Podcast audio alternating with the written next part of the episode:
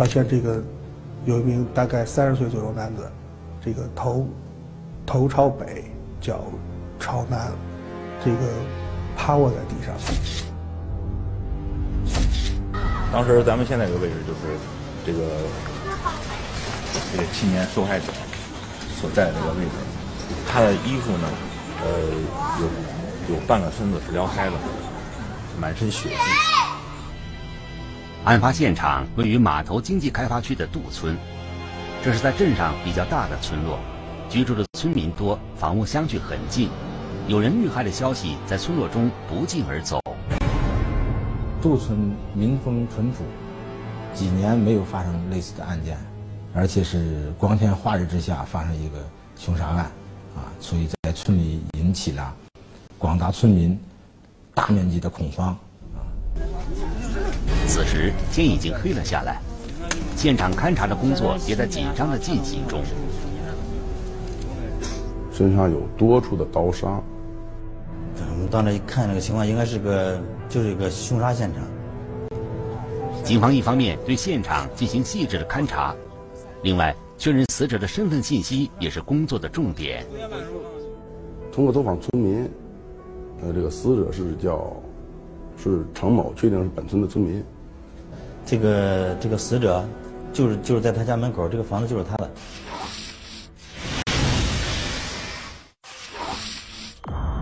死者程超，三十二岁，他死在了距离自家大门不到一米的地方。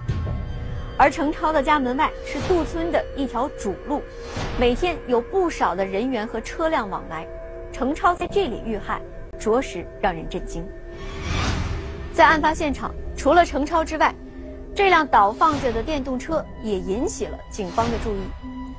从他倒放的这个形状看，警方判断骑车人好像是遇到了什么突发的状况。加上程超身上多处的刀伤，似乎印证着警方对这起案件性质的判断。这是一起凶杀案。那么，程超究竟是因何而死？从案发现场遗留的痕迹，警方能否调查出案件的真相？聚焦一线，直击现场。傍晚，男子家门口遇害身亡，身上有多处的刀伤。现场的痕迹物证开始悄悄说话。这个新家呢，当时有是很明确的是四个人的足迹。重要目击证人提供重要线索。秘密计划一线正在播出。警方连夜展开调查工作，程超遇害的消息很快也让他的家人得知，全家陷入悲痛的情绪中。当时就开始杀害了，都都都栽了那都都不在那跑了呢。啊，都跑了那。我气得我已经把这这都两点了。不仅是程超的家人，就连杜村的其他村民对于程超的遇害也颇为费解。是意外，还是因为这个突发的原因，跟人临时发生了这个摩嗯争执和摩擦，导致这个激情的犯罪，然后出出现这种情况。嗯，当时我们也是捋不清头绪。根据法医的检验，程超的死亡时间不超过两小时。那么，他在两个小时前和谁在一起？在程超遇害的这个过程中，又是否有目击者？通过向程超家人的询问。程超的父亲说，那段时间他和儿子都在忙着装修新房，这个新房也就是程超遇害的地方。我干活的地方在那干活呢，那天干活稍早点，呃，干的稍早点，我俺回去呗。按照程超家人的描述，程超遇害当天在新家忙着装修，一直到傍晚，然后他一般会在五点左右去接放学的儿子。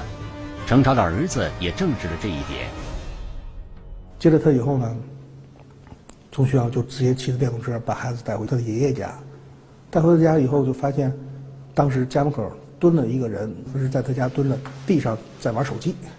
说有一个人把他给叫出去了，把他爸爸叫出去了。当时他看着了，说喊他爸来说，说你们新房子这有什么事儿？说这头上被打个窟窿，让他去看看去。据程超的儿子回忆，他没有见过这个人，而父亲却好像跟他并不陌生。两个人在简单交谈后，父亲推着电动车和这个人急匆匆地走向了新家的方向。之后，程超没有再回家。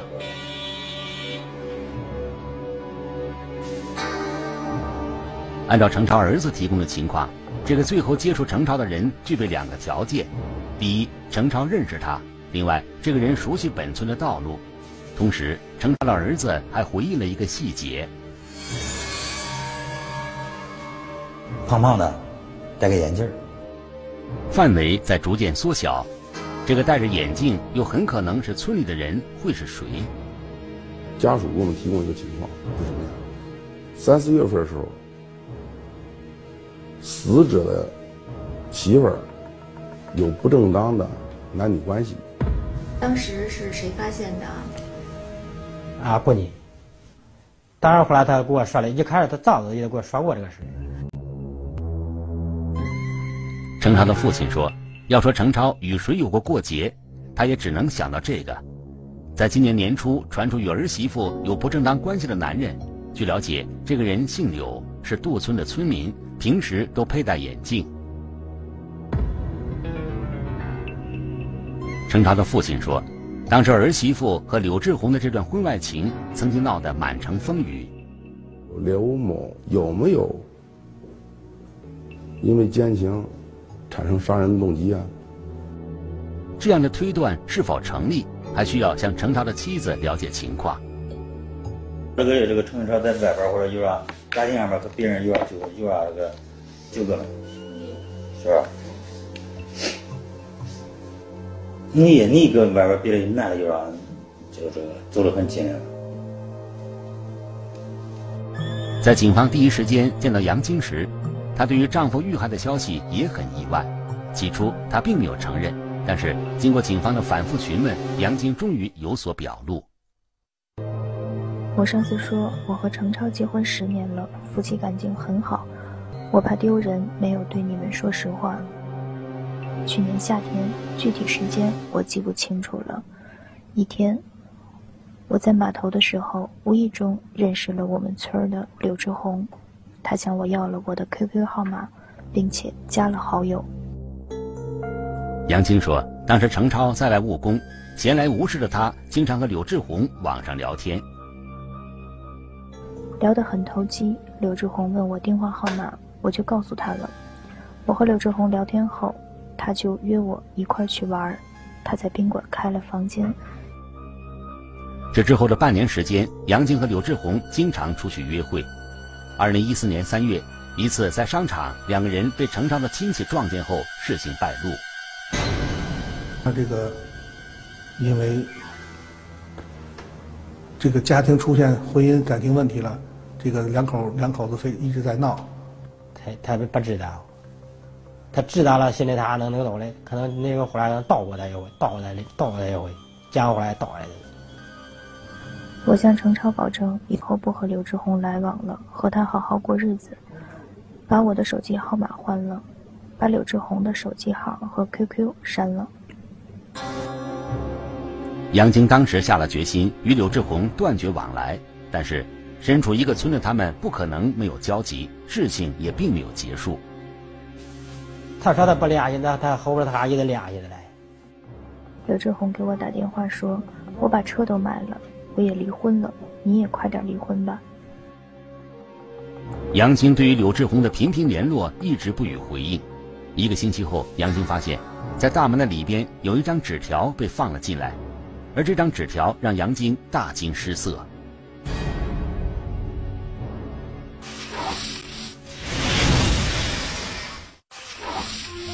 我们来看一下这张当时杨晶看过之后就吓了一跳的纸条。纸条上面写着：“如果你不和我联系，我会让你身边的亲人一个个离你远去。”显然，这是一句带有威胁性的话语。起初，杨晶看到之后，他以为柳志宏只是在吓唬吓唬他。这之后，杨晶对柳志宏的行为就开始产生了反感，并且他与柳志宏断了联系。半年之后，杨晶的丈夫遇害，这让他怀疑是柳志宏杀害了程超。那么，是否有直接的证据能够表明柳志宏和这起案件有关呢？警方在对程超的新家进行勘验的过程中，也发现了一些新的线索，那就是一些足迹，还有一些散落的烟头。这些线索能否推进案件的进展，让程超的死因真相大白呢？一起命案牵出一段不为人知的情感，一张神秘的纸条又是否暗示着最后的真相？秘密计划。一线正在播出。这个，这是他的新家，啊，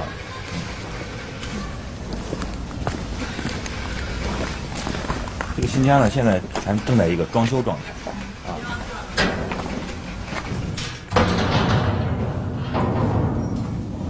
等于说这里头现在没有人住是吧？没有人住。当时咱们在这个这个范围内排查，有没有什么有价值的线索？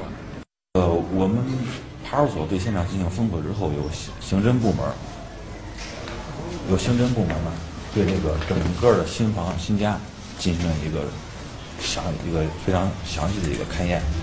这个新家呢，当时有是很明确的是四个人的足迹。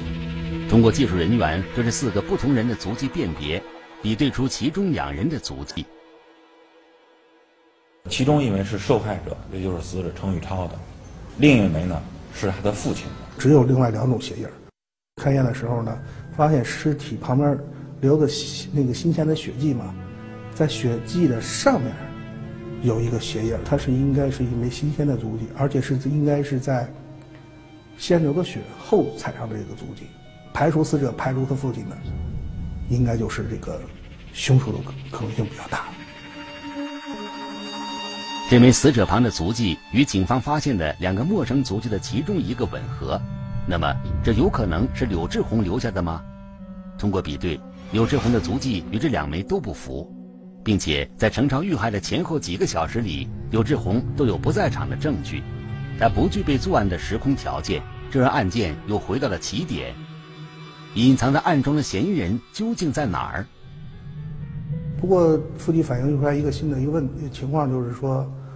呃，最近这两天呢，有两个陌生人。这两天没有别人去他家，就这两个人来过他们家。新的线索出现，这两个陌生人会是谁？如果他们的嫌疑上升，他们又会和程超有何过节？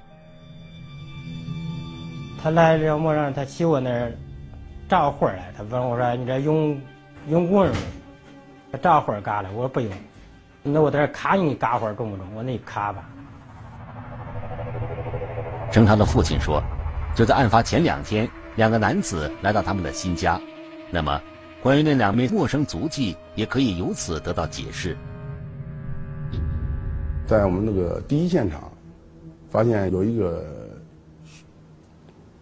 踩到雪上的足迹，和那一一高一矮、一高一矮的两个足迹能对上，这就确定了那凶手就是。”那两个人其中一个，可是程超的父亲怎么也想不通，这两个人会是作案的嫌疑人。这次是他不赚钱，也没钱，咋跟你说也没仇，咋也不认得你？咋跟他也不认得你？他到咋到他啥大到的？针对这两个人的调查，警方发现，有很多村民见过这两个男子，因为两人说普通话，也不在本村住，所以村民印象深刻。有个胖子，还有个瘦点的。通过程超父亲对这两个男子的描述，警方调取了杜村的相关监控，发现了一段两个人的影像。看到一个，嗯，比较胖的，比较胖的，戴个眼镜儿，呃，头发也不算长，穿个白上衣，穿那个牛仔那样休闲的一个裤子。程超的儿子确认，那个胖一些的男子就是最后将程超叫走的人。在他将程超带走后，凶案发生。通过足迹等有关痕迹，已经可以确定，就这个两个外地的陌生人自称是在码头经济开发区打工的，有重大作案嫌疑。但是由于监控并不清晰，加上程长的父亲并没有了解关于两个人过多的信息，这让调查的开展有些阻力。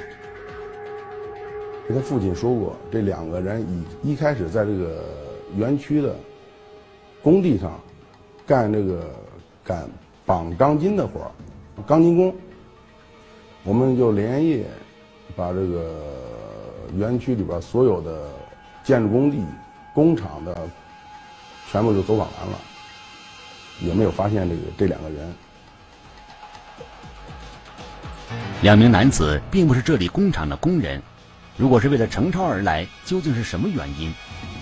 通过对杜村附近的宾馆、网吧的走访，发现了两个人有住宿的情况，而通过宾馆工作人员的描述，确认就是这两名男子。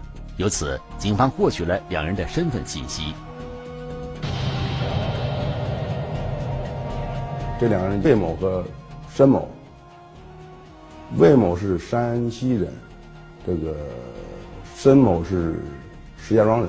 哎，我们另一组这个侦查，这个侦查民警呢，在这个杜村的村东、村东、村南的方向，然后在走访和调查的时候啊，发现了这个一个可疑的情况，说在五点半左右，有一高一矮的两个人，两两个小伙子跑着往村外走，往往村外跑，见到这个放羊老头的时候。又改成走着走了。又根据目击者的描述，两名男子应该是沿着东南方向出了村，而从那里出村后可以通往一条主要公路，而此公路向北能通到邯郸市区，由此向南能通往磁县县城。因为交通比较方便，所以说这个这个呃出租车也时不时会在这会有停留拉客这种现象。我们针对这个情况呢，对出租车司机走访询问。有一名司机回忆，在案发那天，他拉过这样两个人。大概是晚上九点十点左右吧，就在这村子附近。当时有两个人，两个人那个一高一高一矮。据司机描述，当时两个人说普通话，要去磁县，看似很着急。没有讨价车费，就直接上了车。路费也就是五十块钱，出手挺大的，也没还钱，也没还钱，就这样给了一百块钱就走了。这个路途中有没有交流什么呀？他俩有没有说什么话？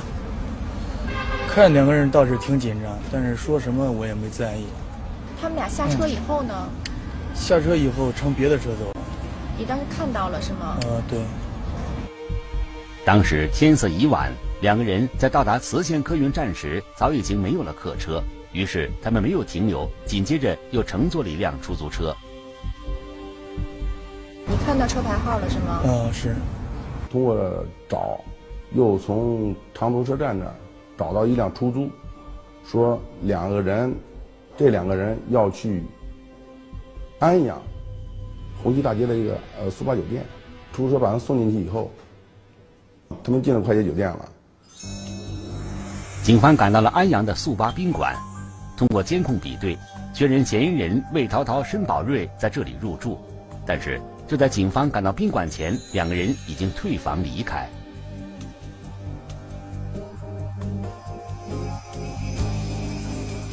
我们就在附近把这个所有的酒店、网吧、洗浴、呃什么小旅馆，全部找。经过我们这整整一下午查找，在当天晚上吧，我，在红旗路路东路路东的一个网吧，据这个查验人员反映，说有两个形迹可疑的人正在上网。对于警方的到来，两人全然不知，还在上着网。这时，申宝瑞来到网吧的前台，警方在反复比对确认后，将其抓获。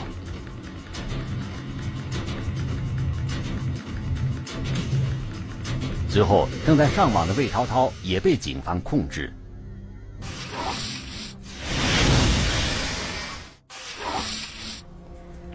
申宝瑞二十四岁，魏涛涛二十一岁。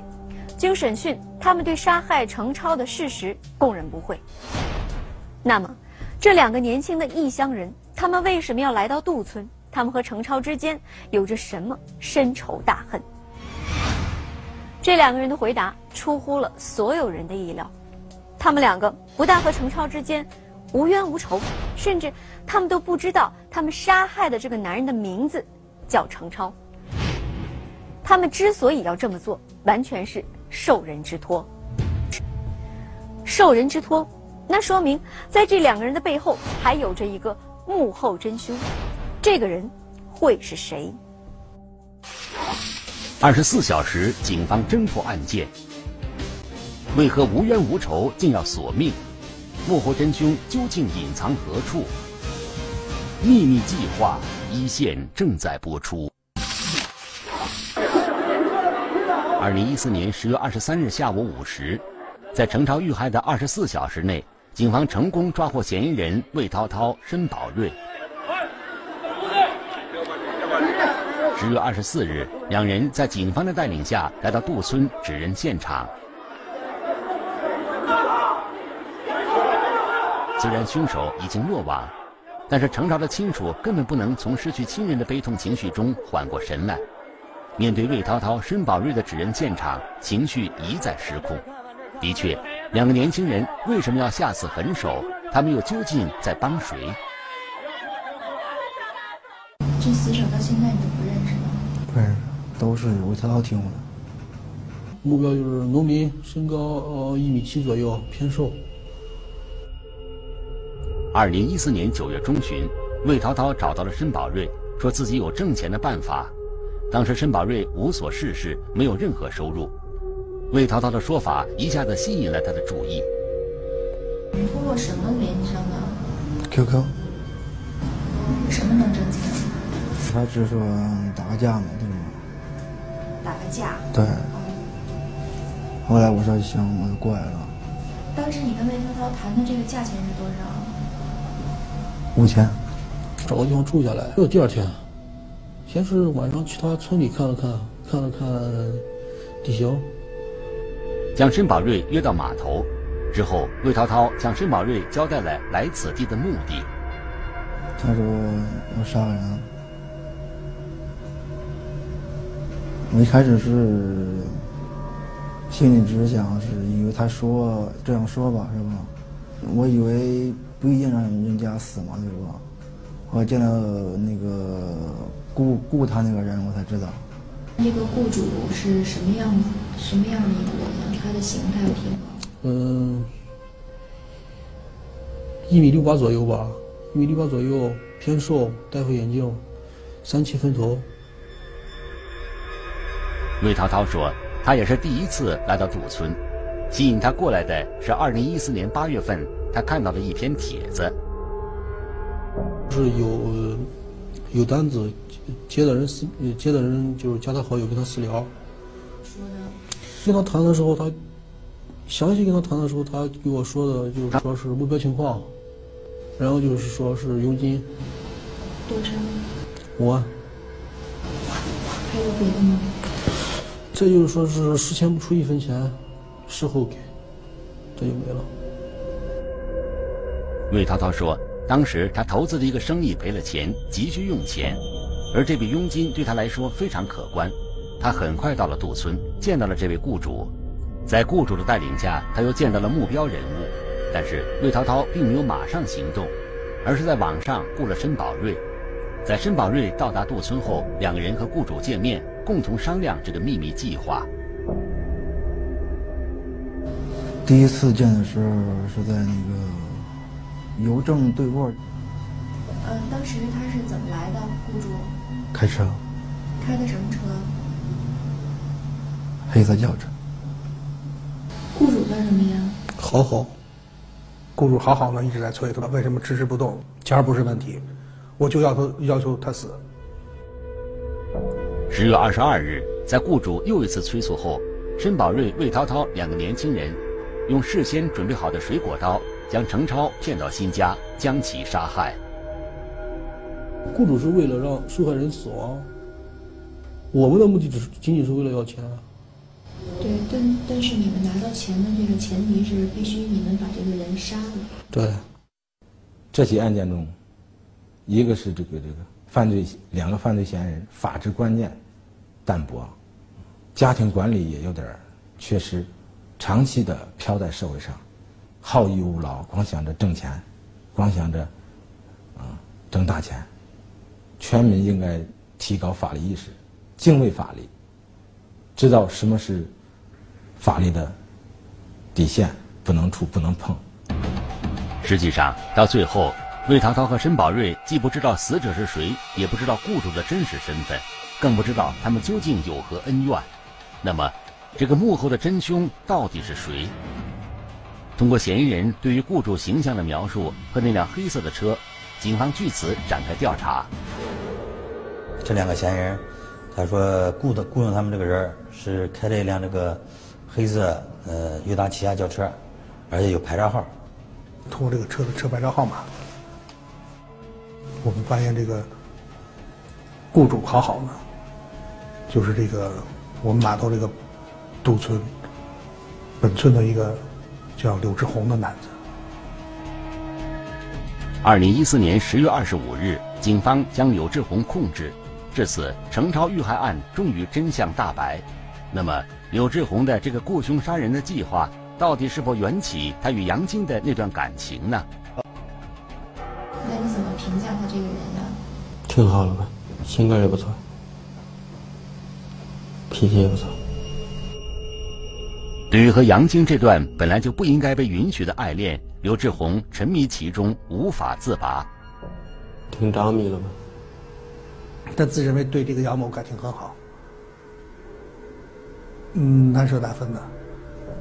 就在这个时候，两个人的事被发现，随后两个人被迫分开。